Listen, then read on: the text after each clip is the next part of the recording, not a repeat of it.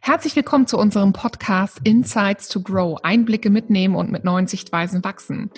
Wir sind Anne und Conny. Wir sind Trainerinnen und Coaches und begleiten in unserer Arbeit Teams und Führungskräfte in ihren Arbeitsprozessen.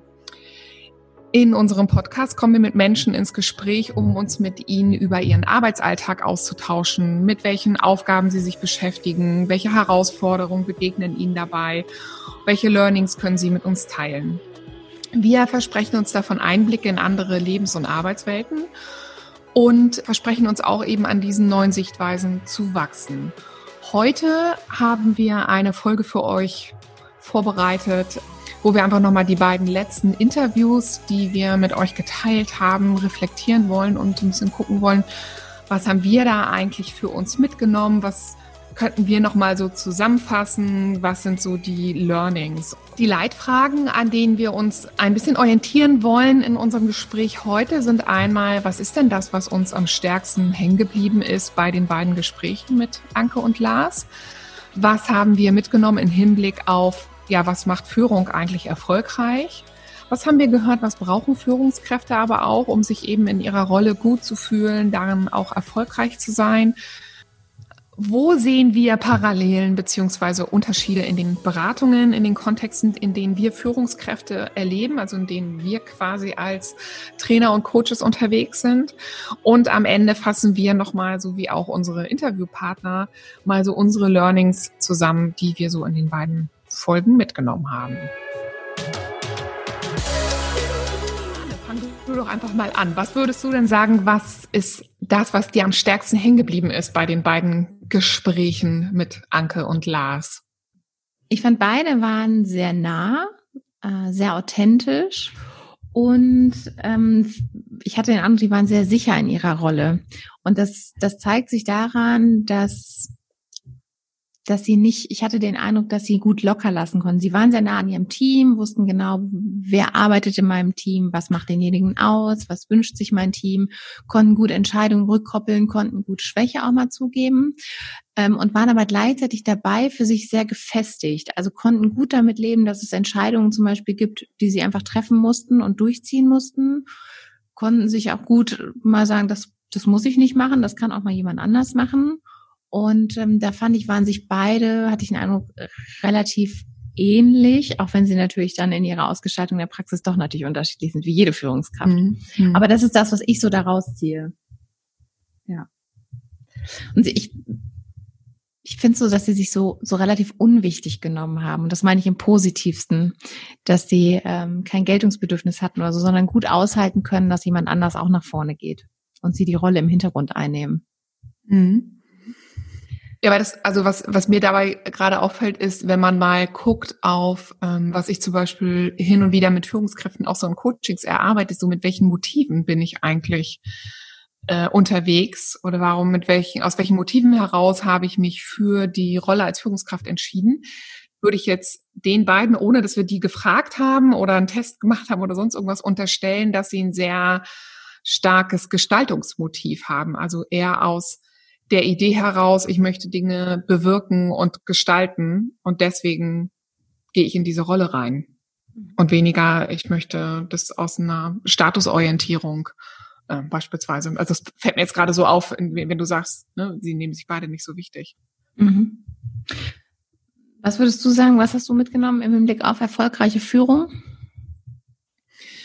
Was mir ganz stark aufgefallen ist, ist ähm, wie ich mein Team beteilige an Veränderung und an Weiterentwicklung. Also es ist, glaube ich, bei beiden ziemlich doll rausgekommen. Ähm, gerade bei Lars ist mir auch nochmal so, so, also so hängen geblieben, ne? Die wollten ein neues Schulkonzept ähm, erarbeiten und da kam ja sogar der Impuls aus dem Team heraus und weniger von ihm. Aber dieses, man macht es gemeinsam als Team und nicht einer entwickelt das und stülpt das anderen über. Also so dieses Thema Partizipation, was ja auch überall immer in aller Munde ist und groß geschrieben wird, das finde ich, leben beide gut. Also mit beiden habe ich so mitgenommen, ich beteilige mein Team, ich frage mal, ich, ich reflektiere mich mal und guck, greif auch Ideen des Teams auf, um äh, die Dinge irgendwie weiterzuentwickeln.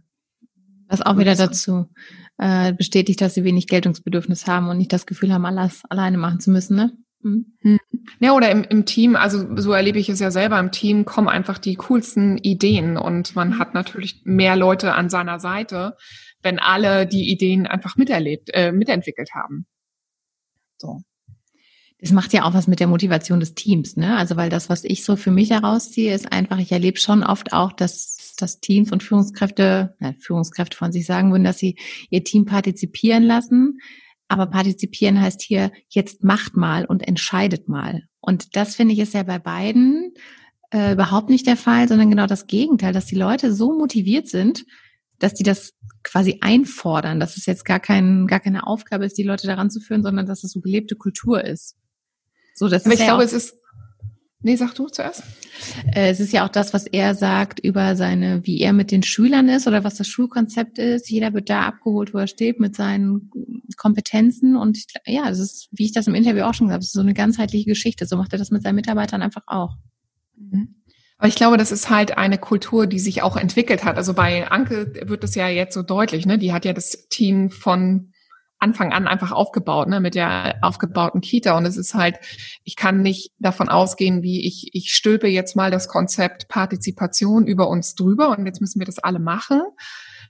Äh, also funktioniert's nicht, sondern ich muss in kleinen Schritten anfangen, ähm, Mitarbeiter zu beteiligen und mitzunehmen und auch die Geduld zu haben, äh, dass das nicht, nicht jeder sofort annehmen kann und nicht jeder sofort mitnehmen ähm, wird oder mitgestalten wird, sondern dass das so eine Kultur ist, die sich entwickelt, auch darüber entwickelt, dass wenn ich als Mitarbeiter dann Ideen einbringe, dass die natürlich auch aufgegriffen werden und weiterentwickelt werden und nicht so typischerweise wie so manchmal bei Mitarbeiterbefragungen, wenn sie ein bisschen unbequem werden, dann lassen wir sie mal in der Schublade verschwinden.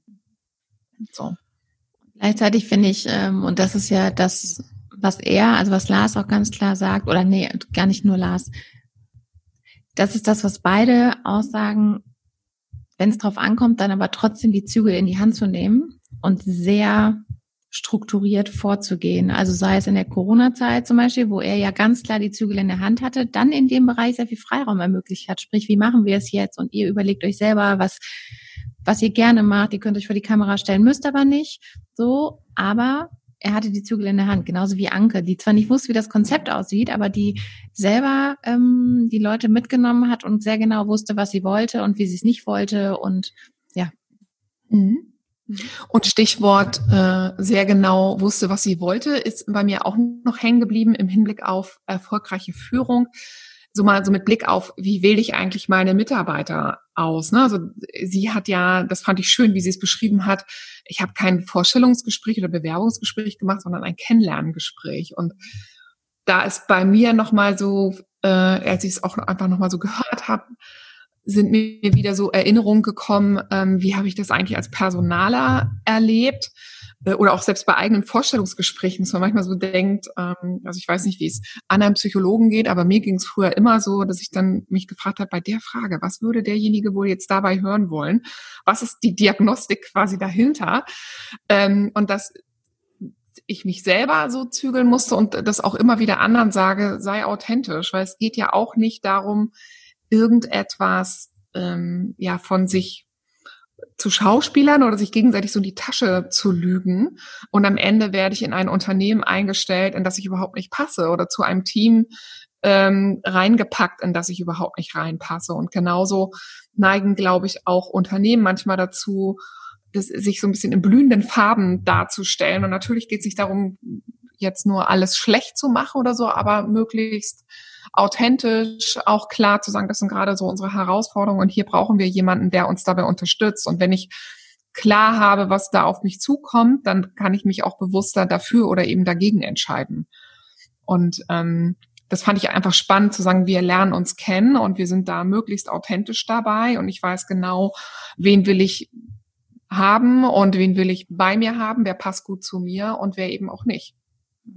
Plus, dass das natürlich eine, eine Sache auf Augenhöhe ist, weil der, der, wie du eben schon gesagt hast, der, der zu Hause sitzt, der, der sich bewirbt, der wird auch nochmal mit den Fragen konfrontiert und kann sich überlegen, passt das zu mir? Also ich mache das oft so in Mitarbeitergesprächen, gerade wenn es auch schwierig werden kann, dass man genau da sagt, schafft eine Struktur, arbeitet erarbeitet Fragen, die kriegt ihr beide vorher, überlegt euch gezielte Situationen, beide, und dann kann man drüber sprechen, weil es einfach viel mehr Sinn macht, als im Gespräch sich Dinge zu überlegen, ja, vielleicht von Gefühlen, die dabei hochkommen, gestört zu werden und ähm, gar nicht das eigentlich erreichen zu können, was man eigentlich machen möchte. Und ich glaube, um so zueinander zu finden, was ja genau beide auch gesagt haben, dass sie die Leute sehr gewählt aussuchen, braucht es das eigentlich als gute, gute Struktur, als gute Basis.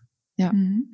Und dann brauche ich halt jeweils aber immer auf der anderen Seite jemanden, der da sitzt und selber klar hat, was brauche ich eigentlich, mhm. um gut arbeiten zu können. Ne? Also ich, ähm, ich hatte eben ja schon so von den Motiven erzählt und erinnere mich gerade, ich habe das mal in einer Vorlesung mit Studierenden gemacht, dass wir über so Motive, warum, äh, was ist das eigentlich, was mich bei der Arbeit motiviert, ähm, die sind wir so durchgegangen. Was gibt's da eigentlich alles so für Motive? Und dann habe ich denen auch nahegelegt, setzt euch mehr damit auseinander. Was sind eigentlich meine eigenen Motive? Also was macht mich, was lässt mich jeden Tag aufstehen? Was lässt mich erfolgreich sein? Denn wenn ich jemand beispielsweise bin, der sehr viel Gestaltungsspielraum braucht und mir das wichtig ist und ich viel Autonomie brauche, dann bin ich einfach sehr verloren in einem Job, in dem es ganz enge Vorgaben gibt, einen ganz engen Rahmen und ganz klar, welche Schritte hast du wie zu gehen.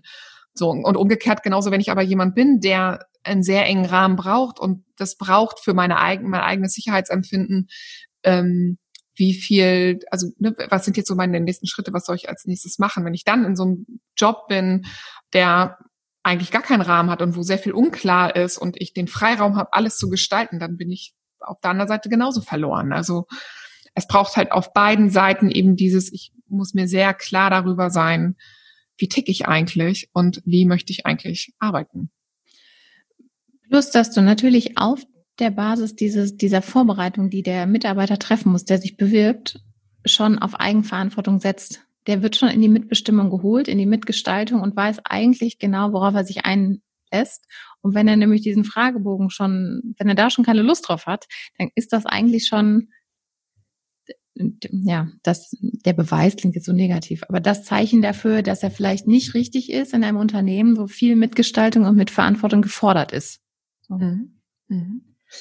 Was würdest du sagen, was, ähm, was brauchen unsere Führungskräfte, die wir bisher gehört haben, um sich in ihrer Rolle wohlzufühlen?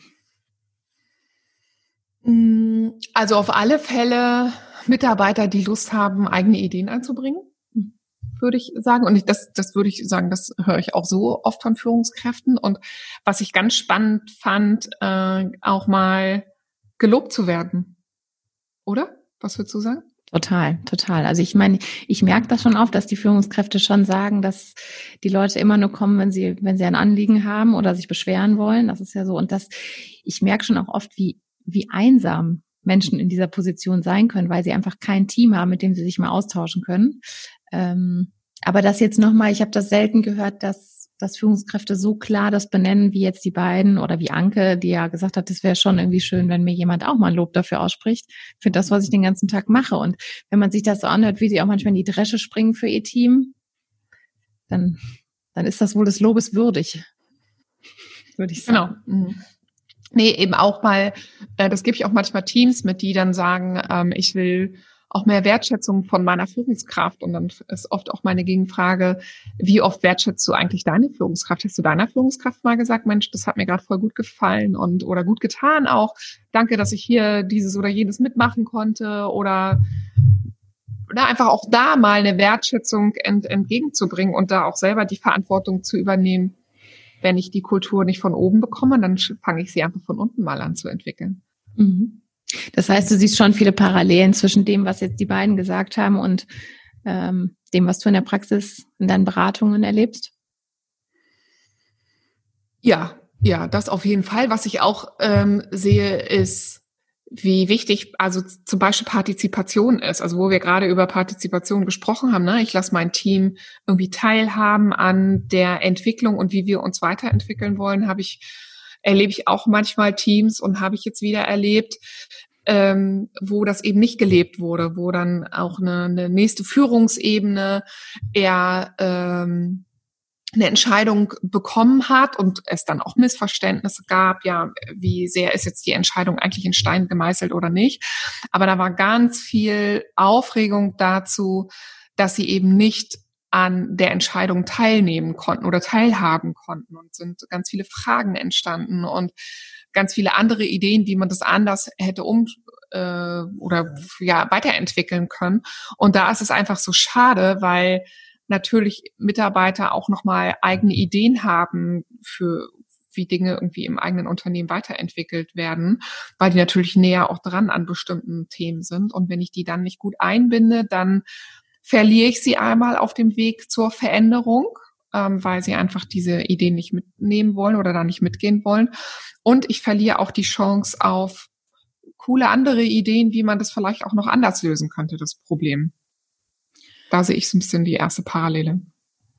Plus, dass man ja sagen muss, dass meistens die Mitarbeiter die ausführende Instanz dahinter sind. Das heißt, es mhm. gibt Entscheidungen, die getroffen werden, die vielleicht gar nicht gemeinschaftlich getroffen werden, aber der Mitarbeiter muss sie dann in ja in seiner Position umsetzen. Ne? Mhm. Das ist schon. Und das ist ja auch so ein, also so ein Coaching-Ansatz, den wir ja auch beide haben. Ne? Das bringt ja nichts, äh, dass ich jetzt meinem Coachie sage, das ist jetzt die Lösung für dein Problem und das musst du jetzt machen, äh, weil dann werden wir spätestens in der nächsten Sitzung hören, ja, habe ich nicht umgesetzt. So, oder bin ich nicht so gekommen oder sonst irgendwas. Und also und da ist ja eher die Idee zu sagen, ich ich äh, nehme dich damit, wo du stehst und was ist denn deine Herausforderung und was und dann begleite ich eher darin, was könnten denn Ideen sein, wie du dieser Herausforderung irgendwie begegnen könntest? Und meine Lösung ist ja nicht deine Lösung, sondern wenn du deine eigene Lösung entwickelst, dann hast du auch eher Lust ähm, wie, ja diese diese Lösung diese Lösung auch zu gehen oder diese de, dein Problem so eben zu bearbeiten, als wenn es irgendwie mein Weg gewesen wäre.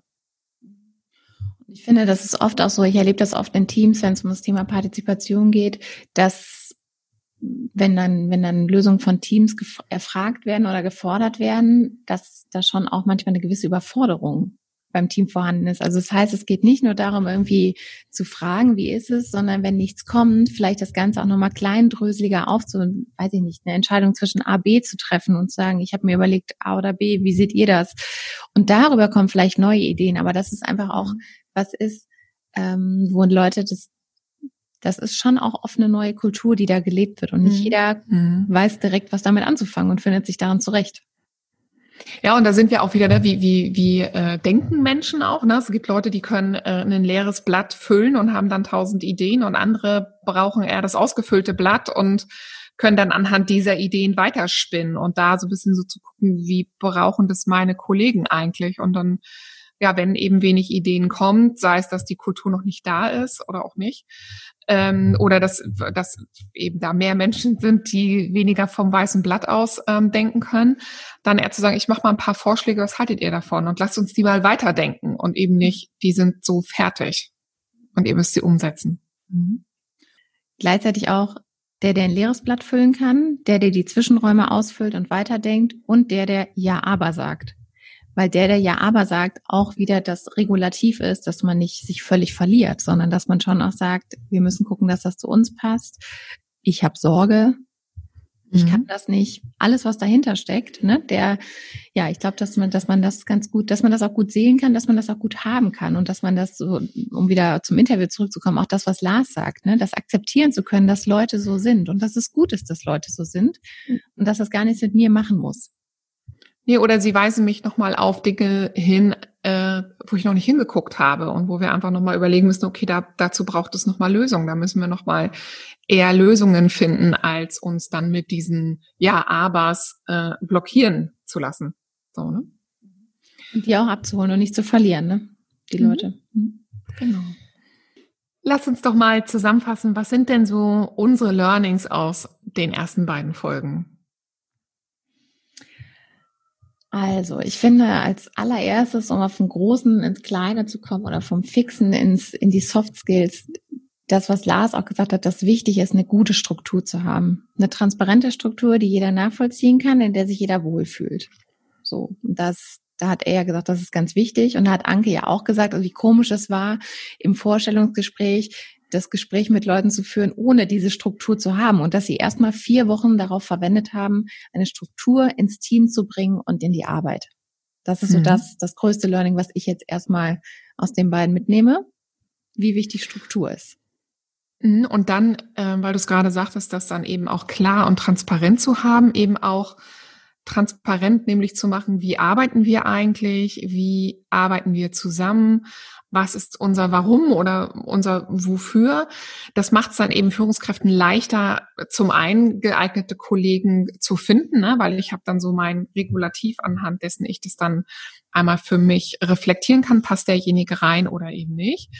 Ähm, und aber, und das fand ich spannend bei Lars nochmal zu hören, dass ich dann, also je transparenter ich das auch mache, dann auch mehr Menschen ähm, bei uns im Unternehmen bewerben, die eben auch zu unserem Unternehmen passen. Also und das höre ich nämlich manchmal von Kunden, dass sie sich eben äh, mit Bewerber auseinandersetzen, wo sie so merken, pff, eigentlich passen die überhaupt nicht so zu uns. Und ähm, ich glaube, dass an manchen Stellen einfach nicht klar genug ist nach außen, was ist eigentlich unsere Haltung, wie arbeiten wir zusammen, was ist uns wichtig, ähm, damit sich überhaupt die Leute dahin bewerben, die ich haben will. Und dass eben auch die Art der Arbeit transparent ist und nicht eben nur, wir haben mal so ein paar Werte und Leitmotive auf unsere Homepage gepackt, sondern dass auch irgendwie nach außen dringt, ja, die arbeiten wirklich so.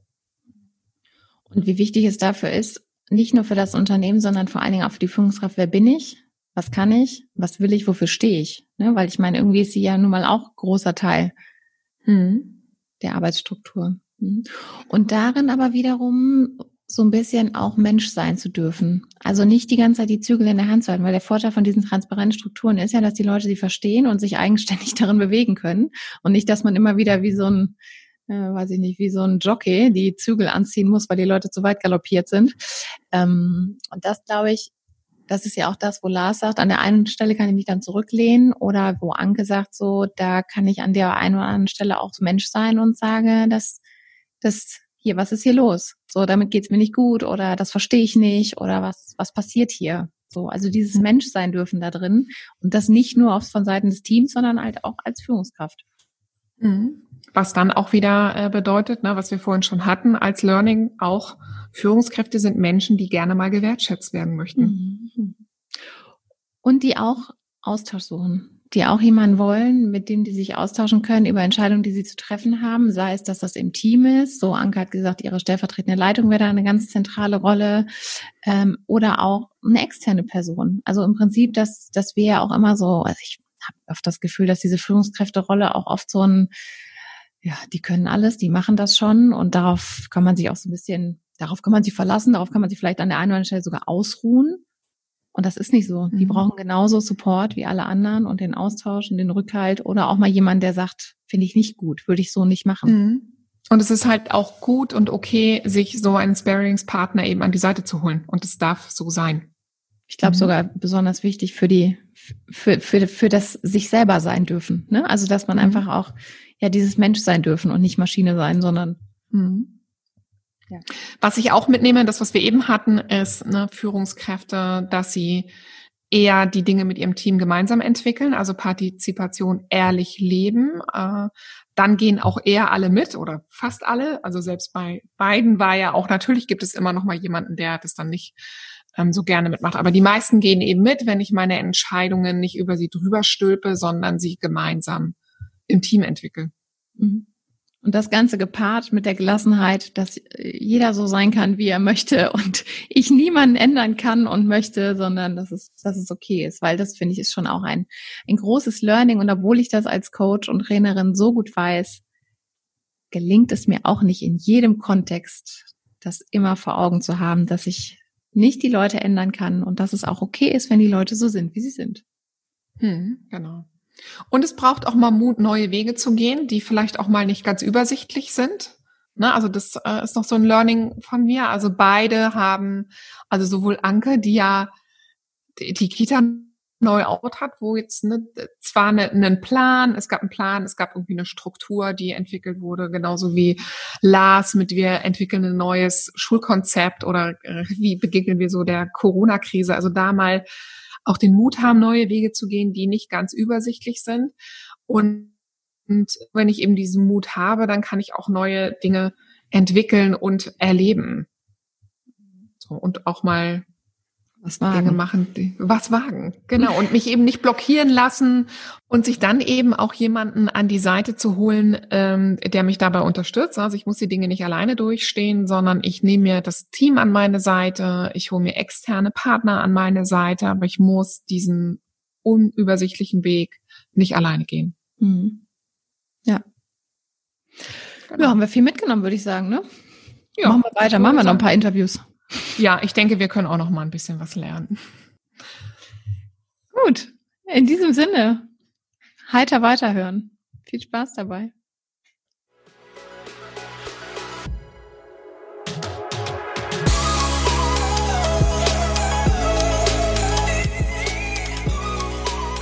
Ja, in diesem Sinne, wir haben einiges mitgenommen. Wir hoffen, euch geht es genauso. Wenn es euch gefallen hat, hinterlasst gerne ein paar Sternchen zu dieser Folge und zu allen anderen. Wir verlinken nochmal die Seite des Podcastes in den Show Notes. Da findet ihr auch nochmal zu dieser Folge, aber auch zu den letzten nochmal einen Text, eine Zusammenfassung. Und wir würden uns freuen auf Rückmeldungen, Kommentare bei Instagram oder direkt an uns, was ihr mitgenommen habt, was euch interessiert daran und was euch bewegt hat. Tschüss!